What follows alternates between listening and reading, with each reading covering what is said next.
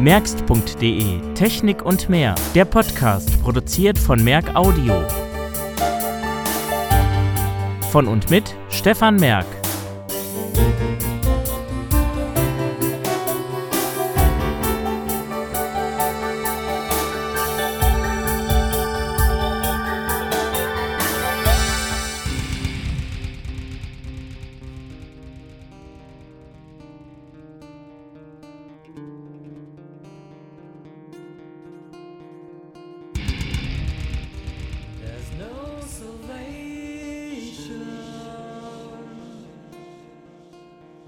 Aufmerksame Zuhörer wird sich denken können, es geht irgendwie mal wieder um Musik oder um Effekte oder irgend sowas. Das ist richtig.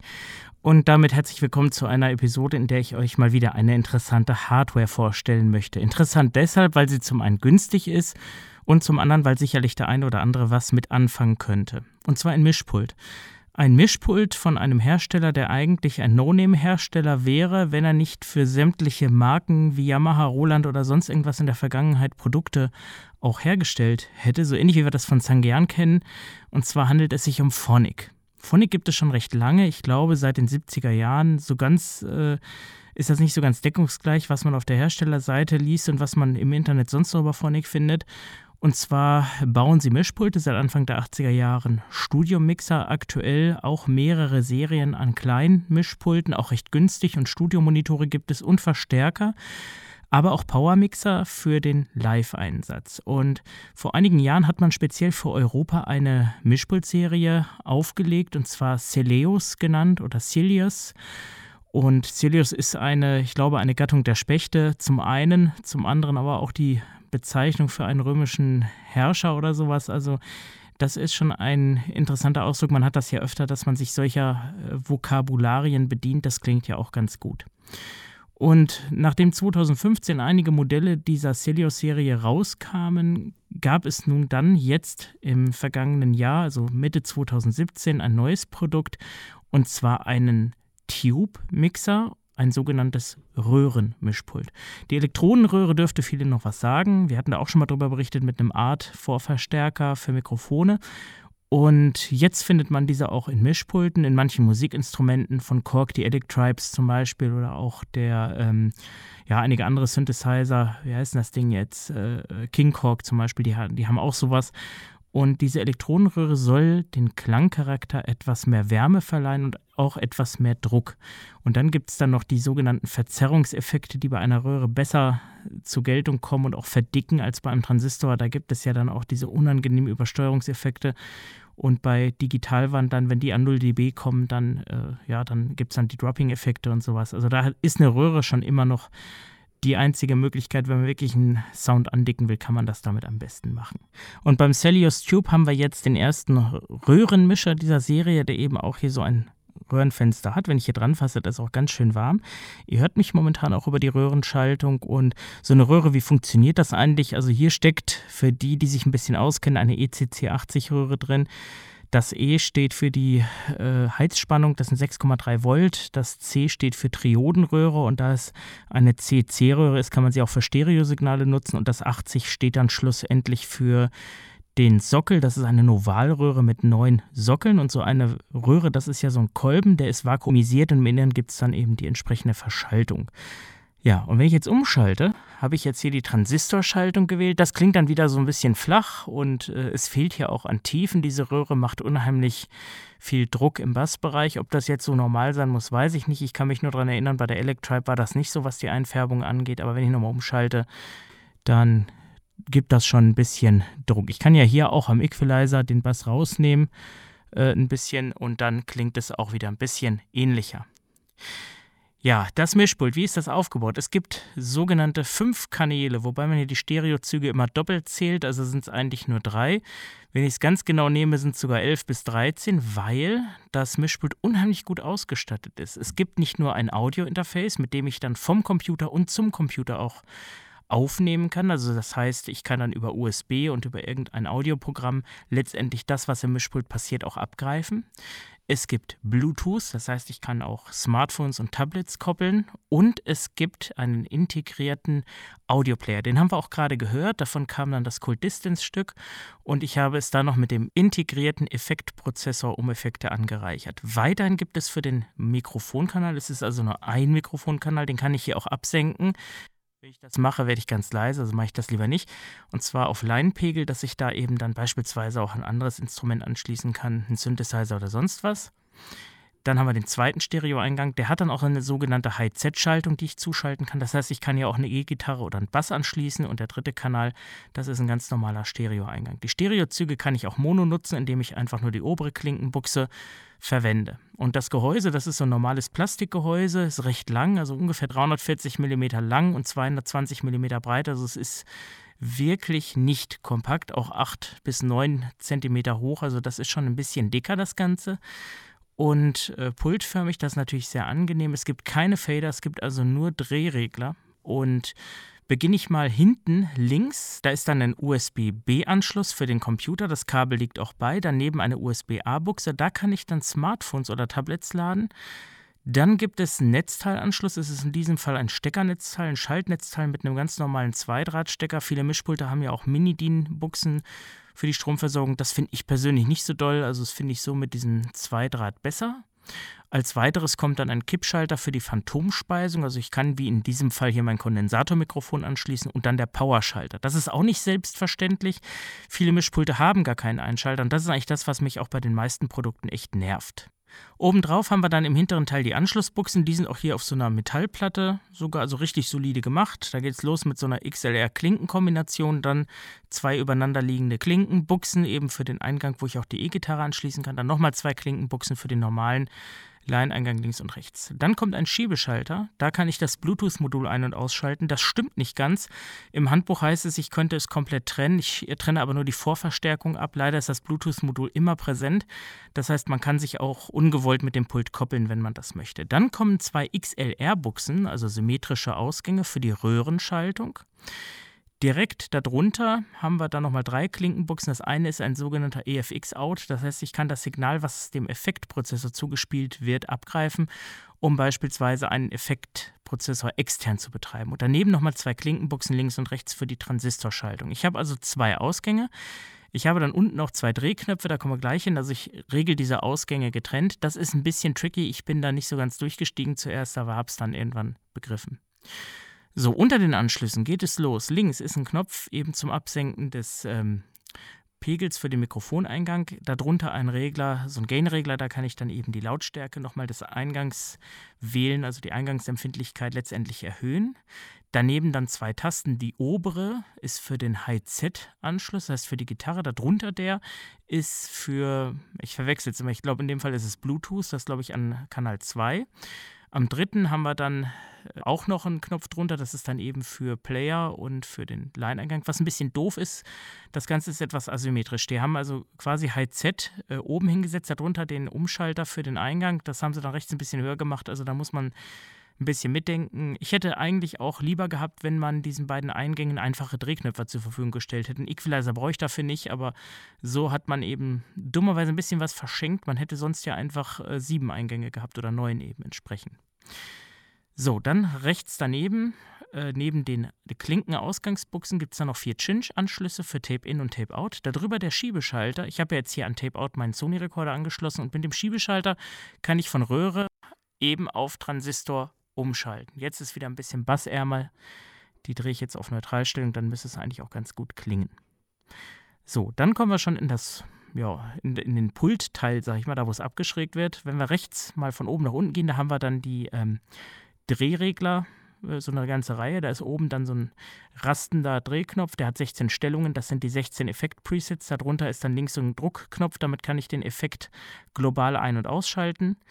Der Drehknopf darunter, der regelt den Effektparameter, den kann man hier verstellen, das ist auch nicht so üblich. Und darunter kann man dann die globale Effektlautstärke verändern. Der drunter da äh, wiederum der Regler, der äh, regelt den Effekt wohl für den Kopfhörerausgang. Das habe ich noch nicht ganz so genau verstanden. Und der Knopf daneben kann den auch wohl dann zum Vorhören aktivieren. Das ist halt dann, wenn man das Tape-Delay entsprechend einstellen will oder so.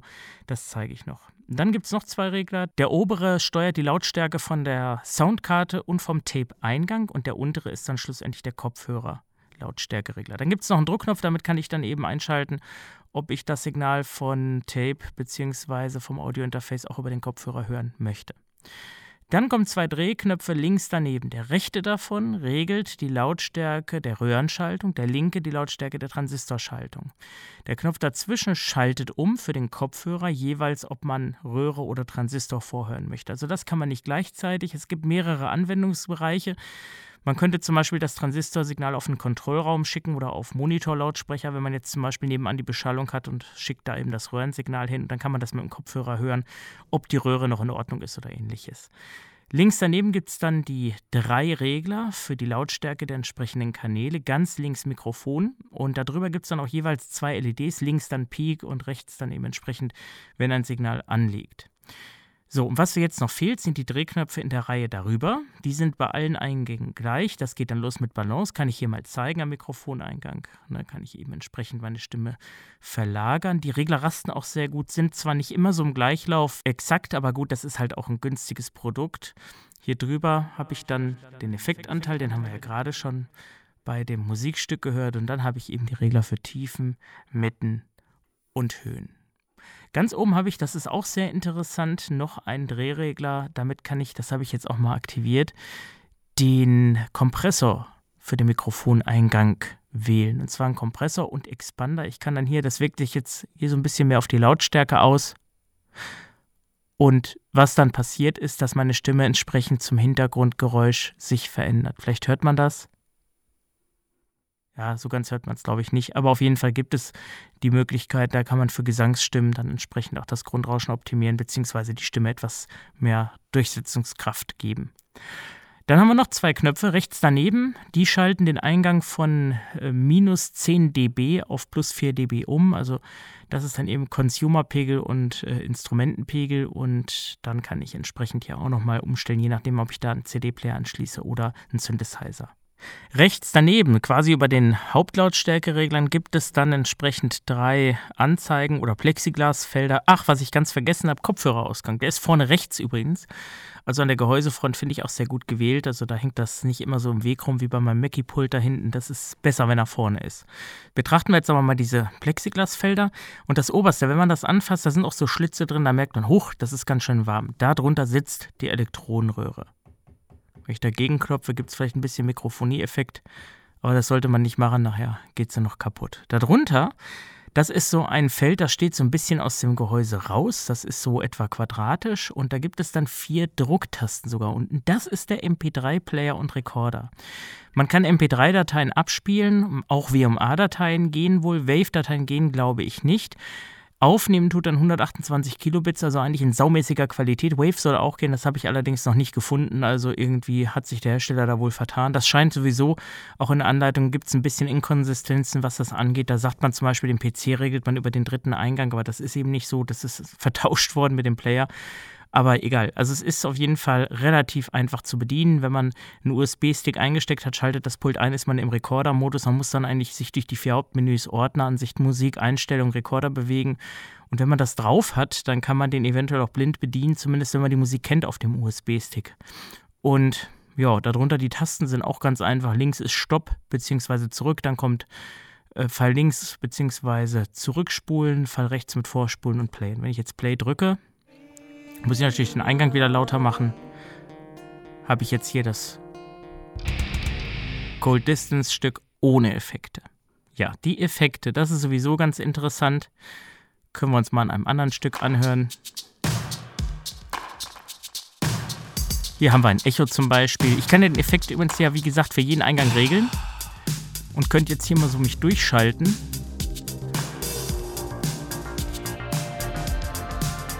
Das ist zum Beispiel so ein Tape-Delay. Das kann man natürlich hierfür ganz gut nutzen. Oder auch für andere Sachen. Ich kann zum Beispiel den Effektanteil hier runter regeln. Drehen mal kurz auf.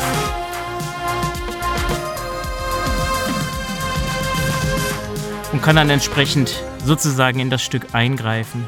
Macht natürlich mit so einem Echo-Effekt Sinn. Ich drehe den Effekt mal ganz auf, damit man ihn ein bisschen besser hört von der Qualität. Hier zum Beispiel eine Hallfahne, die kann ich auch entsprechend zurückdrehen. So, ein Echo ist das. Ich bin ja jetzt auch nicht so ein Spezialist, wie welcher Effekt heißt. Was ganz lustig ist hier bei dem Tape-Delay, also ein Tape-Delay muss man sich ja vorstellen, so wie die Hinterbandkontrolle. Man hat das ja bei Tonbändern früher gemacht und konnte dann auch mit der Geschwindigkeit spielen. Das kann man hier entsprechend auch, das ist ganz witzig. Also es ist auf jeden Fall ganz spannend. Ich kann das natürlich dann auch hier meine Stimme machen und kann dann entsprechend lustige Effekte machen. Hier hört man übrigens auch die Nachteile also es gibt so ein paar Aliasing-Effekte.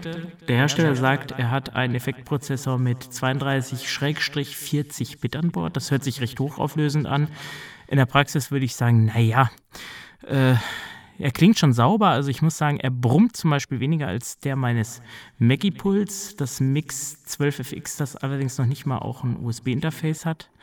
Und es gibt wirklich hier ein paar Hallräume, die äh, auch wirklich sehr dezent sind. Also so denke ich, kann man das machen. Dann kann ich hier auch entsprechend die Hallfahne verlängern oder verkürzen. Es gibt auch so eine Art Effekte, das ändert so eine Hallfeder, dass dann sowas hier zum Beispiel, hier so ein bisschen dumpferer Hall. Ich kann nicht bei allen Effekten wirklich was verändern. Es soll auch so sein, dass er sich den Wert jeweils merkt. Das können wir mal ausprobieren. Das weiß ich nämlich gar nicht, ob das geht. Also hier haben wir jetzt das Tape-Delay. Wo haben wir es denn? Da muss man selber mal gucken. So, wenn ich das jetzt auf schnell einstelle, oder auf langsam, nehmen wir mal langsam. Nee, nehmen wir schnell, das war langsam. So, geh jetzt auf den Hall, regel den ganz rein, geh wieder einen Effekt zurück. Ein Effekt zurück. Ja, das stimmt nicht. Tut er nicht. Hat, hätte mich auch gewundert, wenn er sich diesen Parameter merken würde. Also das bewirbt der Hersteller auch. Also da hat man jetzt auch wieder so ein bisschen diesen Tribut von den günstigen Herstellern, ne? also die ihre Produkte nicht wirklich kennen. Das Zeug wird irgendwie importiert und äh, dann entsprechend äh, kommen wir dann wieder so ein bisschen in die Region der chinesischen Hersteller, die Kompromisse, die es dann gibt beim Marketing und so weiter. Ich meine, dieses Mischpult kostet 169 Euro mit der ganzen Ausstattung. Was will ich da erwarten?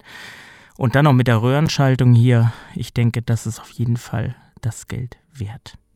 Was gibt es noch zu sagen? Also Bezugsquelle Thomann am besten. Ich weiß nicht, ob man es sonst noch irgendwo herkriegen kann. Wie gesagt, von Phonik, die anderen Produkte kenne ich nicht. Vielleicht nochmal zu dem Line-Up der Mischer. Also es geht los mit dem Celios 100. Der hat dann, glaube ich, ich weiß es jetzt nicht ganz genau, ich glaube zwei auch oder drei Eingänge. Dann gibt es den 200, der ist mit dem hier eigentlich noch am ähnlichsten. Der hat allerdings dann sechs Eingänge, weil er noch einen zweiten Mikrofoneingang hat, dann ebenfalls mit Kompressor.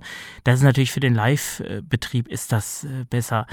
Weil ich meine, wenn ich jetzt äh, irgendeine Combo habe und brauche ein zweites Mikrofon, habe da nur einen Eingang, das ist vielleicht nicht so dolle. Von daher ist dieses Pult vielleicht auch eher was für Recording, Podcast-Anwendung oder sonst was. Also auf jeden Fall das 200er, da muss man auf die Röhrenschaltung verzichten, hat dafür aber auch, glaube ich, schon einen 7-Band-Equalizer im Ausgangsweg. Den würde ich jetzt nicht unbedingt brauchen aber man hat da so ein bisschen auch die Qualitäten verlagert. Dann gibt es das 400, das hat dann entsprechend acht Kanäle, also nochmal ein Leinweg mehr und dann gibt es die größeren 600 und 800 und 1000, die haben dann auch Fader, wobei das 1000 habe ich gar nicht mehr gesehen. Also 600 und 800 scheinen jetzt die größeren zu sein. Und äh, ja, das ist eigentlich so.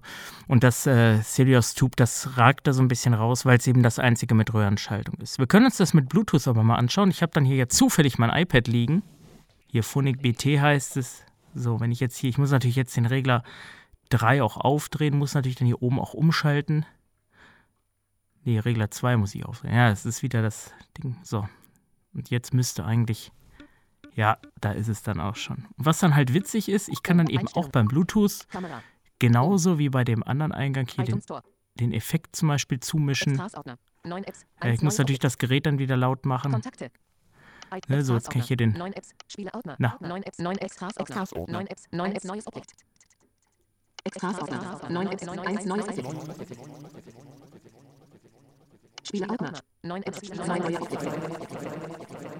Ne, also das kann ich dann eben auch machen. Das ist ganz witzig. Klar, wenn man jetzt Musik hört, Dafür ist es natürlich dann sinnvoll. Aber was man eben auch machen kann, mein Problem, was ich ja hier immer hatte mit Telefoninterviews und wie stöpselst du das ran und wie machst du das jetzt am besten?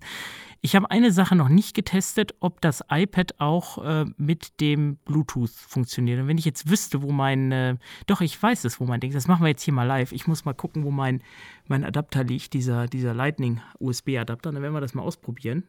So, jetzt muss ich nur mal gucken, ich habe das hier schon irgendwie fest verdrahtet.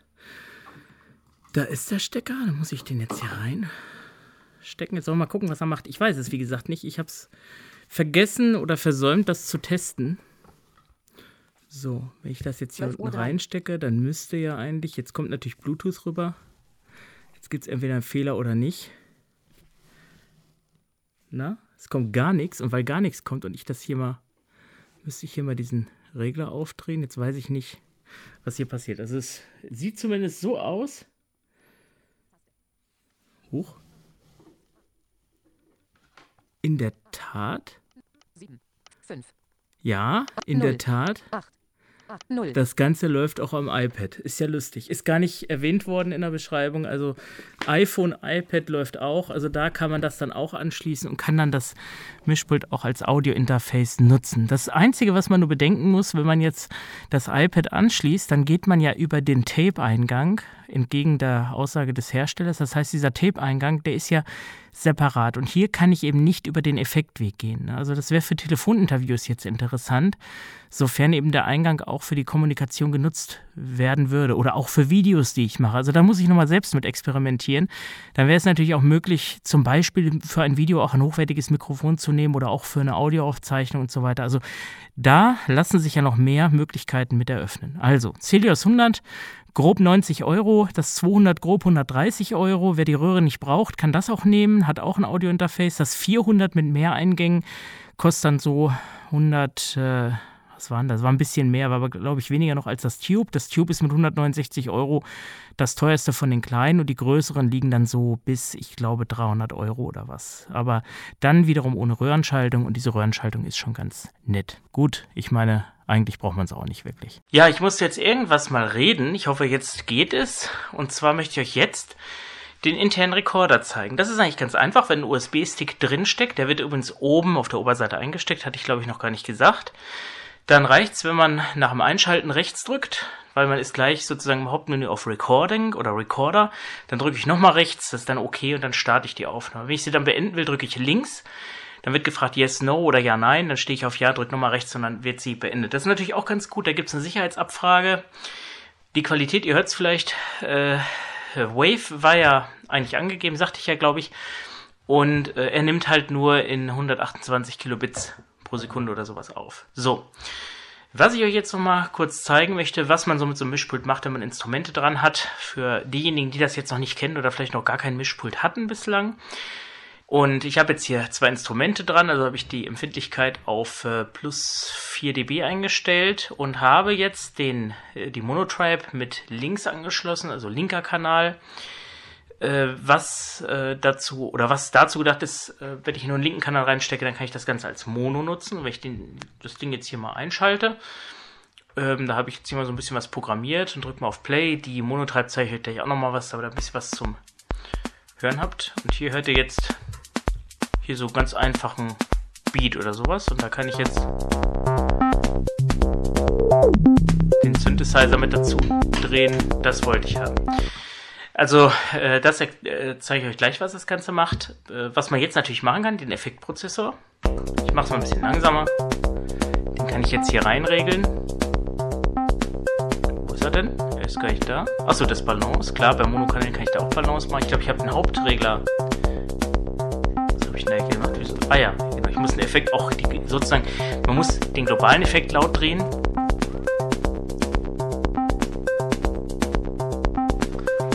Kann ich eben pro Kanal den Effekt laut oder leiser drehen. Genauso wenn ich jetzt einen Mikrokorb, den ich jetzt an den dritten Eingang habe. Achso, du musst erstmal einschalten.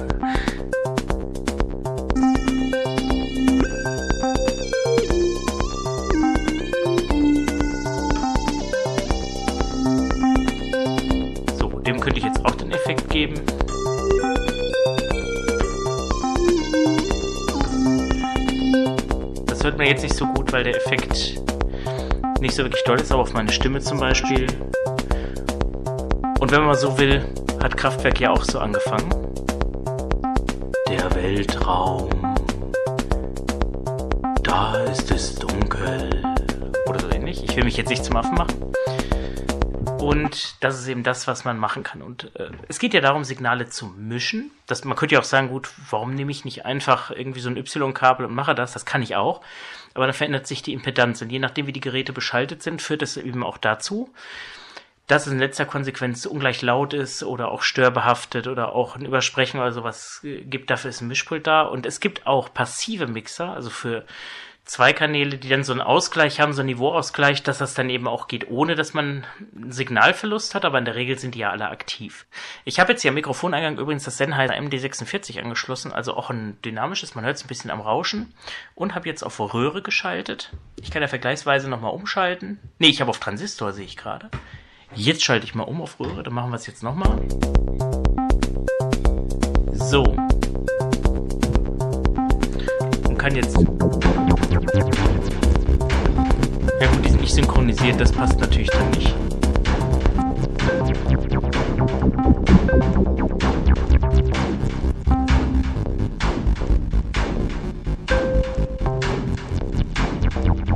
Okay. Lassen wir es dabei.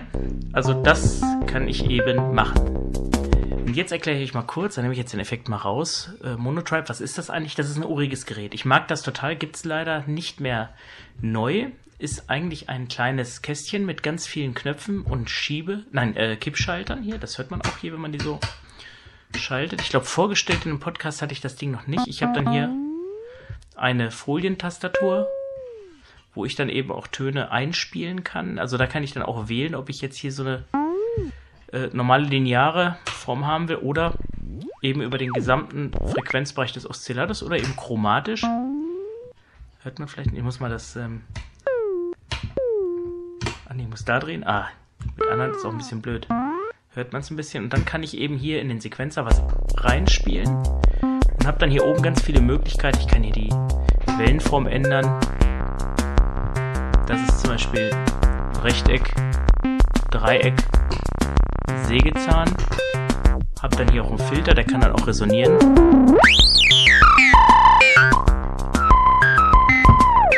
Und kann den Filter eben auch modulieren.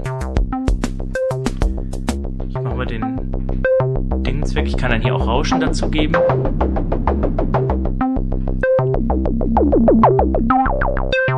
Und kann dann die LFO-Frequenz sozusagen erhöhen, dass ich äh, schon fast FM-modulationsartige Klänge hinbekomme. Dazu muss ich hier, glaube ich, mal. Ja, und jetzt moduliere ich mit dem LFO den Filter. Ich mache es mal extra stark, dass er sehr stark eingreift. Ja, so hört man jetzt diese Wellenform. LFO ist ja eigentlich eine langsame Welle, in dem Fall ein Sägezahn. Das kann ich auch nicht verstellen. Und kann jetzt eben die Frequenz erhöhen. Das läuft jetzt auch nicht taktsynchron. Doch, jetzt schon. Nee, wir haben das hier. Genau, doch, jetzt läuft es nicht taktsynchron. So ist richtig. Und wenn ich jetzt die LFO-Frequenz erhöhe...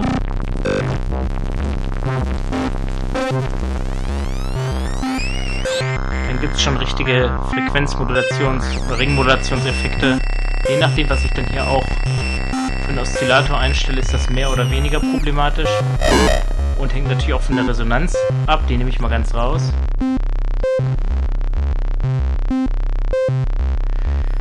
Und man kann sich eigentlich mit dem Ding so richtig die Zeit vertreiben. Man kann halt sehr viel machen. Das war jetzt, klingt jetzt vielleicht nicht so wirklich spektakulär, aber man kann schon sehr viele äh, verschiedene Sound, äh, ja, Kreationen, wenn man so will, wenn man das so nennen kann. Ich habe hier halt nur einen Ton.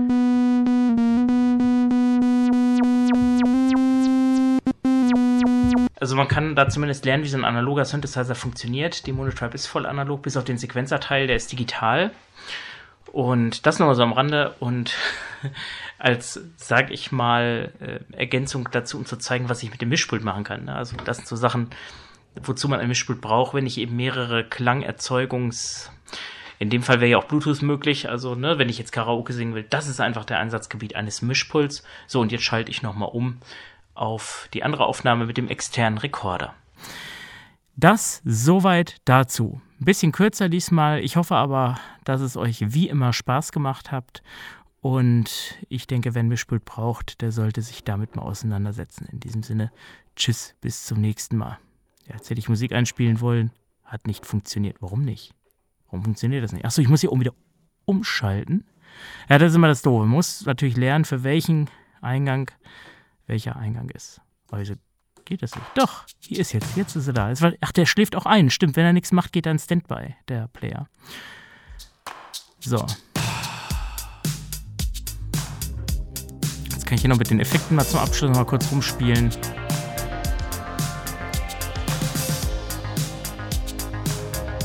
Na komm schon, jetzt habe ich mich hier. Ah ja.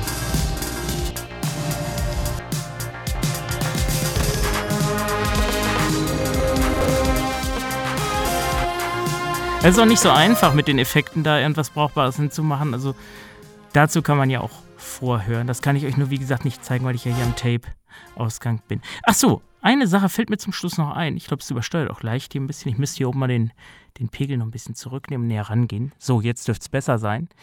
Ähm, für den, für den Tape-Ausgang gilt noch eine wichtige Sache. Und zwar die also wenn ich ein Tape hier anschließe, dann gilt als Lautstärke nur der Maximalpegel der jeweiligen Ausgänge. Das heißt, die Main-Regler haben gar keine Funktion. wenn ich jetzt hier eben die beiden Main-Regler auf Nullstellung habe und drehe jetzt hier die Musik auf, dann kommt die eben hier durch.